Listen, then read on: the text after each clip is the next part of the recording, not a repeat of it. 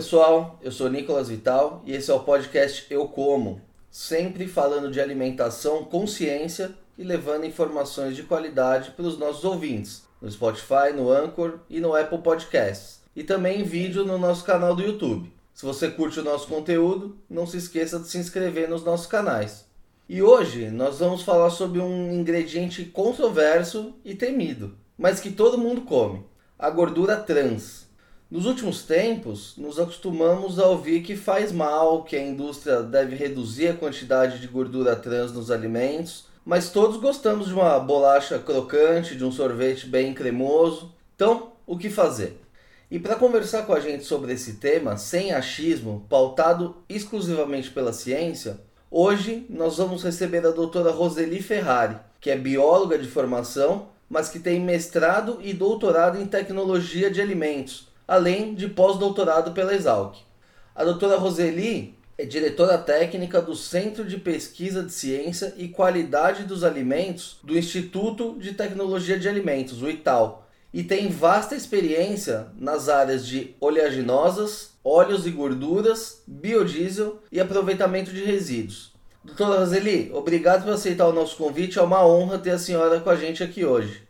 Eu é que agradeço essa oportunidade. Eu acho que é muito importante esclarecer todas as pessoas a respeito desse assunto bastante atual. E doutora, a, a gordura trans ela é considerada a grande vilã da alimentação na atualidade. O que, que é a gordura trans e por que, que ela é tão importante para a indústria de alimentos? Bom, eu vou tentar eh, explicar então o que são essas chamadas gorduras trans, tá? Para entender o que é essa gordura trans, eu preciso começar explicando o que são óleos e gorduras. Eles fazem parte de todos os seres vivos, tá? Então, desde uma única célula até um ser vivo mais complexo, ele precisa ter esses chamados óleos e gorduras em sua composição. Qual é a diferença entre um óleo e uma gordura? É simplesmente o estado físico, tá? Quando essa substância está líquida, nós a chamamos de óleo. E quando ela se apresenta no estado semissólido, pastoso ou mesmo sólido, ela é denominada de gordura. Qual é o principal componente desses óleos e gorduras? São os componentes que a gente conhece como chamados triglicerídeos. O que são esses triglicerídeos? Eles são os componentes majoritários dos óleos e gorduras, eles por uma molécula de glicerina ligada a três ácidos graxos. Esses ácidos graxos são diferenciados, existe uma gama de ácidos graxos existentes na natureza. Então, eles são diferentes principalmente em que aspecto? Existem os ácidos graxos que são chamados de saturados, por quê?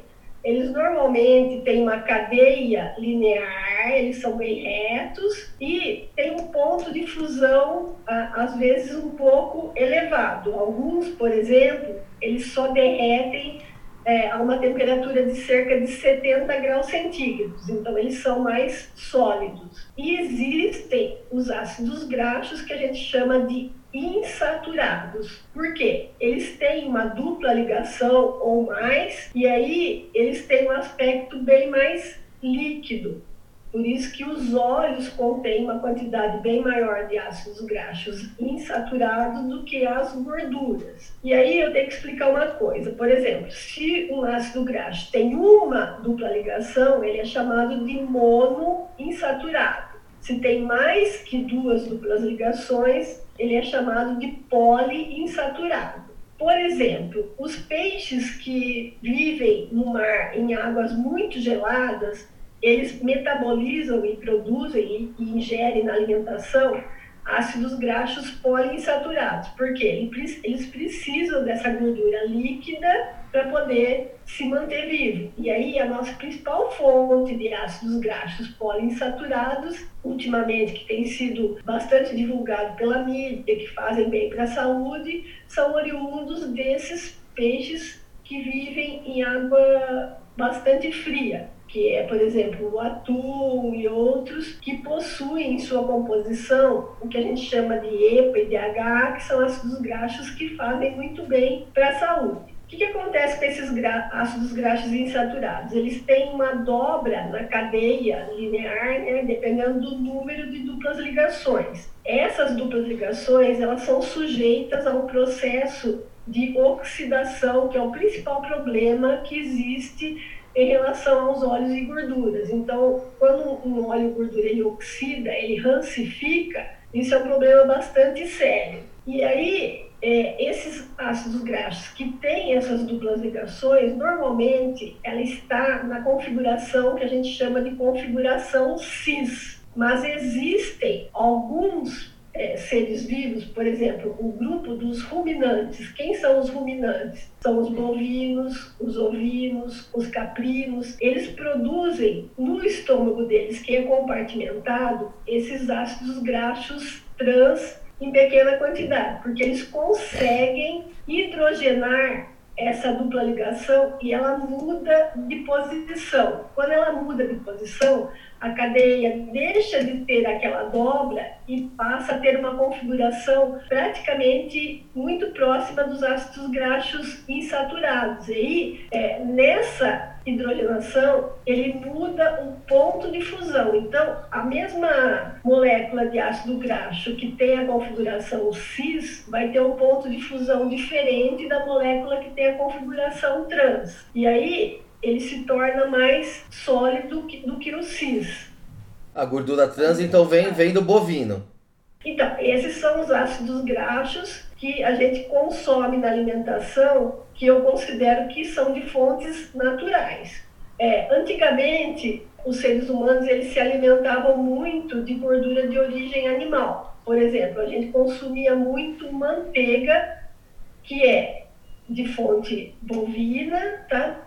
E aí essa manteiga tem um teor de ácidos graxos saturados para ter aquela consistência pastosa, cremosa. Só que as gorduras de origem animal, além de ter os ácidos graxos saturados, um pouquinho desses ácidos graxos trans de ruminantes, eles possuem também o colesterol, que a gente sabe que em doses elevadas faz mal para a saúde. Então, no início do século XX, com a descoberta do processo de hidrogenação, a indústria começou a produzir as gorduras vegetais parcialmente hidrogenadas. O que, que significa isso? Que a gente pega um óleo líquido que tem aquelas, aqueles ácidos graxos insaturados, coloca no, reator como o gás hidrogênio, a gente tem que colocar um catalisador em temperaturas elevadas, a gente consegue transformar um ácido graxo insaturado em ácido graxo saturado. Mas antes dele virar um ácido graxo saturado, a configuração cis muda para trans. Por isso que, no início, os processos de hidrogenação, eles percebiam que mudava a consistência. Você colocava no reator um óleo líquido e tirava uma gordura mais sólida. Porque a gente precisa desses ingredientes para compor,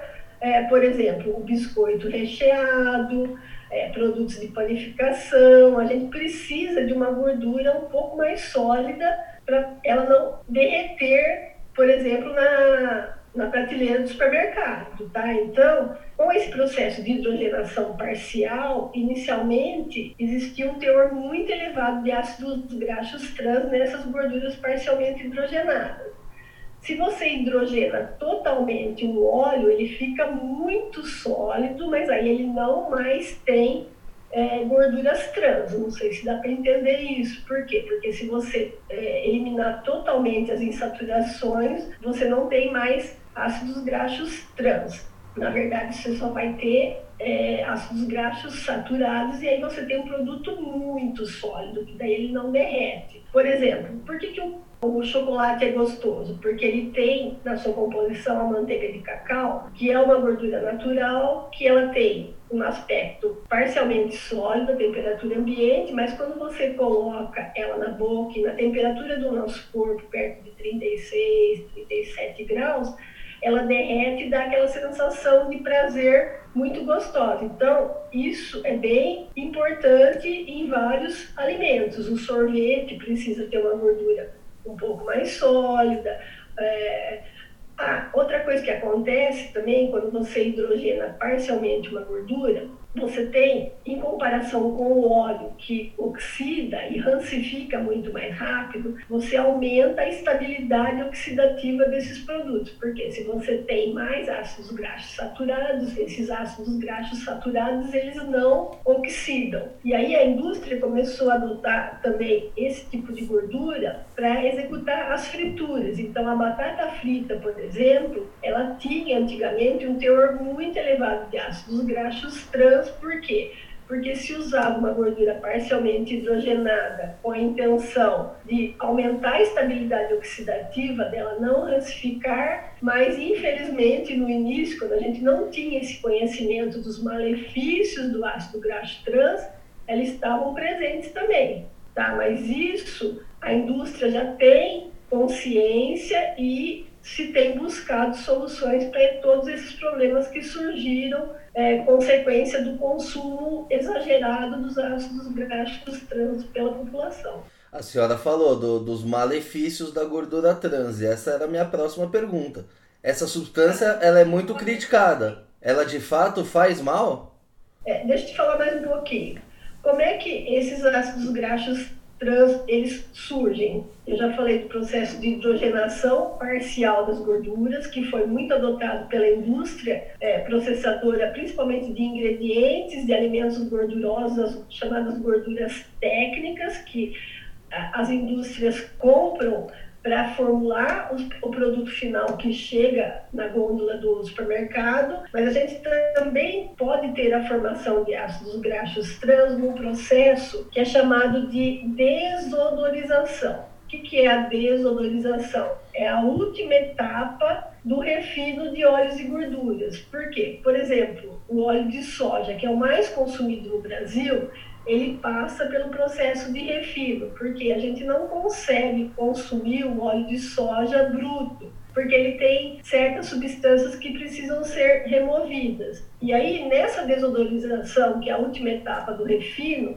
a gente pode também, dependendo das condições empregadas, ter a formação de uma pequena quantidade de ácidos graxos trans nesses óleos refinados. Tá? Por isso que, por exemplo, o azeite extra virgem é muito melhor do que um óleo refinado para a saúde do ser humano. E outra forma que a gente sabe cientificamente que também produz uma pequena quantidade de ácidos graxos trans é a fritura, tanto industrial quanto a própria fritura que a gente executa em casa ou até aquele pastel que você consome lá na feira, dependendo do tempo que aquele óleo fica sendo usado, ali ele pode ter um teor inicial muito baixo de ácidos graxos trans, mas dependendo do tempo, isso pode ser aumentado, porque você tem temperatura elevada e essa reação ela pode acontecer. Então, por exemplo, o pastel ele pode ter um teor de ácidos graxos trans sim elevado consequente do processo a que ele foi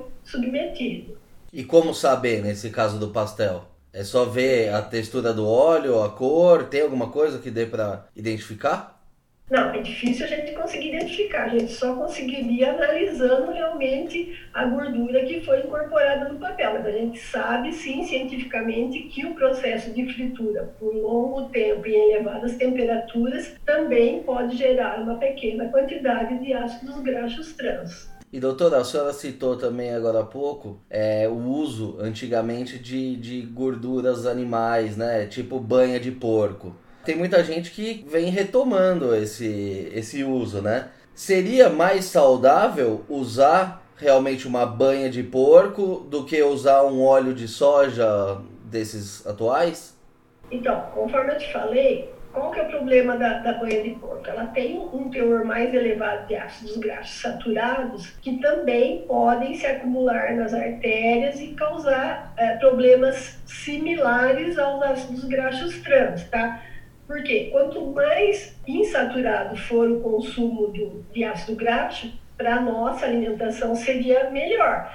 Mas é o que eu digo, em alguns produtos é impossível você colocar ácido graxo insaturado. Então, assim, e além do problema dos saturados na, na, na, banha, a gente tem o problema do alto teor de colesterol, que foi isso que, quando se produziu a margarina inicialmente, se considerava que a gente está produzindo um alimento muito mais saudável, porque ele era isento de colesterol, só que a gente não sabia que ele tinha um elevado teor inicial de ácidos graxos transindustriais. Hoje em dia, a indústria de margarina, ela busca essa redução e já conseguiu um avanço muito grande. Então, se você comparar o teor de, de ácidos graxos trans que a gente tinha na margarina na década de 90 e que a gente tem agora, esse teor é muito menor agora, tá? Por quê?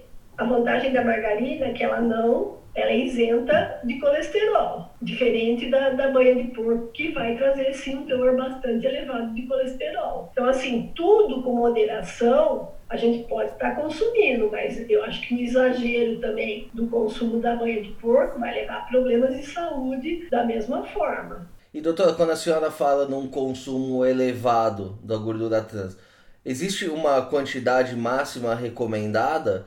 E só para a gente ter uma ideia, essa quantidade máxima ela equivale a quantas bolachas, por exemplo, ou, ou enfim, a, a, quantos algo que dê para a gente medir.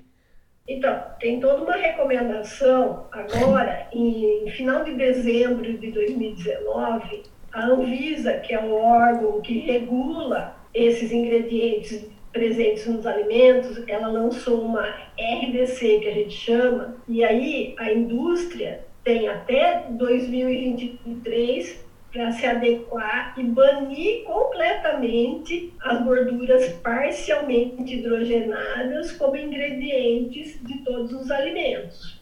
Como é que essa resolução está dividida em três etapas? A primeira etapa é que se estabeleceu que o limite máximo de gordura trans em óleos refinados não pode superar os 2%. Como é que a gente chegou nesse valor de 2%? Porque existe toda uma recomendação a nível mundial, principalmente da OMS, que é a Organização Mundial da Saúde, a mesma que está dando as diretrizes de como se comportar em relação ao, ao Covid-19 ela também atua nesses aspectos referentes à alimentação. Por quê? A Organização Mundial da Saúde. Porque os problemas começam em relação à observação do efeito da alimentação na saúde da população. Então, você sabe que quem consome muito alimento com um elevado teor de gordura tem problema de obesidade, tem problema de pressão arterial, tem problema de diabetes. Por quê? A gente sabe que o teor elevado de ácidos graxos trans nos alimentos, cientificamente já está provado que ele tem uma ação pró-inflamatória. Então, tudo isso sendo observado em estudos científicos realizados a nível mundial, a OMS passa a recomendar que se reduzam esses produtos, e aí o, o número que foi recomendado é esses 2%. Então, a primeira etapa da resolução da Anvisa prevê essa redução nos óleos refinados, por isso que eu quis falar a respeito do refino do óleo no início da nossa conversa. É, numa segunda etapa, é, esses 2% vai ser limite máximo para todos os alimentos que contêm gordura. E numa terceira etapa, até 2023, óleos vegetais parcialmente hidrogenados não vão poder mais fazer parte da lista de ingredientes de produto nenhum. Então, o que é recomendável é que se observem no rótulo dos alimentos industrializados o teor de ácidos graxos trans, que desde 2003 a Anvisa obriga a ser declarado. Então, se você olhar no rótulo de todo alimento, tem lá o teor de ácidos graxos trans só que o teor de ácidos graxos trans aparece na porção recomendada para o consumo. Por exemplo, se a porção recomendada para o consumo de biscoito é X e você consome muito mais do que está dito ali naquela porção, lógico que você está consumindo um teor muito maior de ácidos graxos trans presentes nesse produto. Outra coisa é olhar a lista de ingredientes, porque se você lê lá que você tem na lista de ingredientes gordura parcialmente hidrogenada, já tem que acender um alerta. Opa, esse, esse produto não é tão saudável e aí o consumo deve ser moderado, tá? Então, eu acho que essa prática o consumidor tem que começar a adquirir. A própria rotulagem dos alimentos, ela está em vista de ser alterada, para a gente ter sim uma informação um pouco mais clara para os consumidores, mas ainda não saiu. Então, o que está em vigor é isso, e na lista tem sim a informação para todos os consumidores de quanto tem de teor de ácidos graxos trans na porção recomendada do consumo daquele alimento. E doutora, quais são os alimentos com maior concentração de gorduras trans? A gente tem alguns exemplos de alimentos hoje vendidos que superam essa barreira dos 2%, que vai ser o, o máximo permitido, né? Então, é, deixa eu te contar, desde a década de 90, quando eu trabalhava lá no Laboratório de Óleos e Gorduras da Unicamp, que a gente fez um trabalho monitorando o teor de ácidos graxos trans nos alimentos, não só o grupo da Unicamp, mas vários cientistas no Brasil começaram a publicar quanto existia de ácidos graxos trans nos alimentos comercializados. Então a gente ia no supermercado, lógico que quanto maior o teor de gordura no alimento, mais sujeito a ter esses ácidos graxos trans. Então, por exemplo, na época a gente pegou a gordura hidrogenada que era comercializada e vendida no supermercado, a gente avaliou. Então, na década de 90, ela tinha próximo de 40% de sua composição em ácidos graxos trans. Nessa época, a margarina ela tinha entre 20 e 33% de ácidos graxos trans, na década de 90, tá? Se a gente olhar agora para 2018, a mesma margarina ela tem meio por cento de ácidos graxos trans. Por quê? Porque a indústria sabe dessa preocupação e ela vem se adequando aos processos, porque ela precisa ter aquela consistência cremosa, mas não pode mais ter a presença dos ácidos graxos trans. Então, ela tem buscado soluções para isso. Muitas empresas já conseguem ter na sua formulação essa redução bem significativa e outras ainda não, mas com a resolução da Anvisa, elas vão ter que se adequar sim, porque a partir do momento que é, não puder mais ter mais que 2% na formulação do produto, a gente tem que buscar soluções para a formulação desses ingredientes. Os cientistas eles estão conscientes disso e têm buscado outras formas de manter a cremosidade dos produtos é, com é, óleos e gorduras mais insaturados, mas existe todo um trabalho que precisa ser feito para a gente. Por isso que tem um prazo até 2023 para a gente estar tá se adequando. A gente tem que buscar soluções tecnológicas que resolvam esses problemas. E doutor, além da margarina, quais são os produtos que estão aí no nosso dia a dia e que, e que são ricos em gorduras trans que é bom a gente ter atenção? É, por exemplo, quando você compara um biscoito e o biscoito recheado, com certeza o recheado pode ter a chance de ter um teor de gordura trans bem mais elevado. Por quê? Você tem que avaliar o teor de gordura do produto. Então, por exemplo, a batata frita, porque ela incorpora na, no processo de fritura essa gordura. Outro exemplo seria sorvete, tá? é, produtos de panificação. Então, se você consome um panetone, por exemplo, uma coluna pascal, é, você tem que olhar ali na, na, no, na composição, no rótulo, quanto de gordura tem naquele produto, tá? É, a gordura é importante? Ela é importante, porque ela é o ingrediente que mais fornece energia para o ser humano. Então, por exemplo, os atletas, quem gasta muita energia, ele precisa ter um aporte de gordura maior na sua alimentação. É lógico que a nossa vida sedentária tem feito a gente acumular mais gordura do que a gente deveria. Então, atividade física é importante, diversificação da nossa alimentação é bastante importante. Então, é recomendado o consumo de frutas, verduras, legumes, por quê? Alguns ácidos graxos são chamados de essenciais. A gente precisa sim tê-los na nossa alimentação. Porque se a gente não ingerir esses ácidos graxos essenciais, a gente vai ter problema de saúde também. Tá? Então, é, as vitaminas lipossolúveis, a vitamina A, D, E e K são carreadas junto com essa fração de óleos e gorduras que existem nos alimentos. Então, essas vitaminas também são de fundamental importância. Nós precisamos ter na nossa alimentação. Ninguém pode ter uma alimentação completamente isenta de gordura, porque senão ela também vai ter problema de saúde, tá?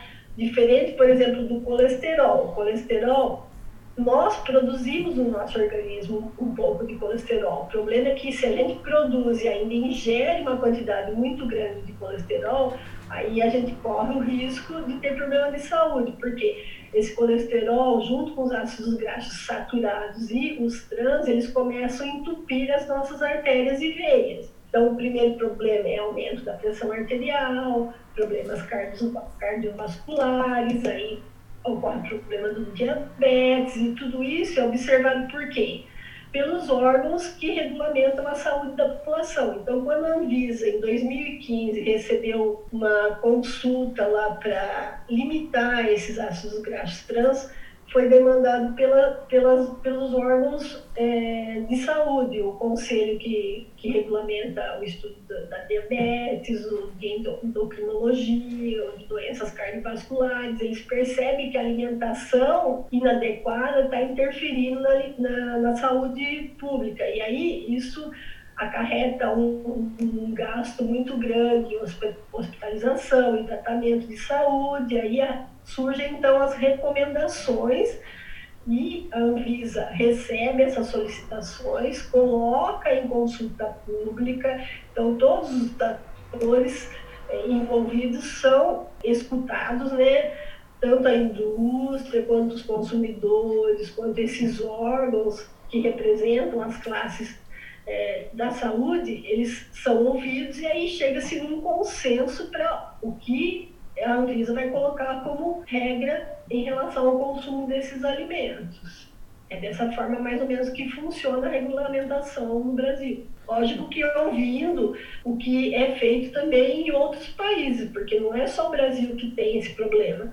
É, vários países no mundo, dependendo do tipo de alimentação, estão é, passando por esse problema. De, de, em alguns existe ainda tem problema da fome, mas a obesidade também tem aumentado muito, é avaliado e considerado. Doutora, a senhora disse que existe uma tendência global né, na redução de gorduras trans e que isso também chegou ao Brasil. Vai ser possível eliminar totalmente as gorduras trans dos alimentos ou em alguma porção, mesmo que, que muito pequena, esse ingrediente é fundamental para a produção de, de certos produtos? Então, desde que a Anvisa colocou essa RDC em dezembro de 2019, a gente vai ter sim que reduzir e eliminar a gordura trans industrial dos óleos e gorduras parcialmente hidrogenados. Mas no início da nossa conversa eu quis explicar que existem os ácidos graxos trans na gordura de origem animal. Então, todo o leite, é, derivados do leite e as carnes que a gente consome, eles podem ser, se forem de origem de animal ruminante, conter um baixo teor de ácidos graxos transnaturais. E aí, esses a gente não vai conseguir eliminar da nossa alimentação. Por isso que tem um limite ali de 2%. Por quê? Se um produto tem leite, um pouco da gordura do leite, um pouco desses ácidos trans presentes. Então, esses ácidos graxos trans naturais, eles não vão ser, a gente não tem como eliminar. Mas a tendência toda é que não se hidrogene parcialmente mais óleos e gorduras. Vai ter ainda a hidrogenação total de óleos e gorduras e a mistura desses óleos e gorduras totalmente hidrogenados com óleos mais líquidos para você ter um produto com uma consistência intermediária. Então, isso até 2023 ele vai ter que ser eliminado sim, mas todos os de origem é, de gordura de ruminante a gente ainda vai continuar consumindo naturalmente, mas a própria literatura científica ainda não tem conclusões definitivas em relação ao malefício disso. É, o que a gente sabe é que é diferente dos ácidos graxos transindustriais e que o consumo sendo moderado, não acarretam tantos problemas de saúde. A senhora disse que ainda precisam ser feitas pesquisas, né? Hoje, seria possível abrir mão de toda a gordura trans?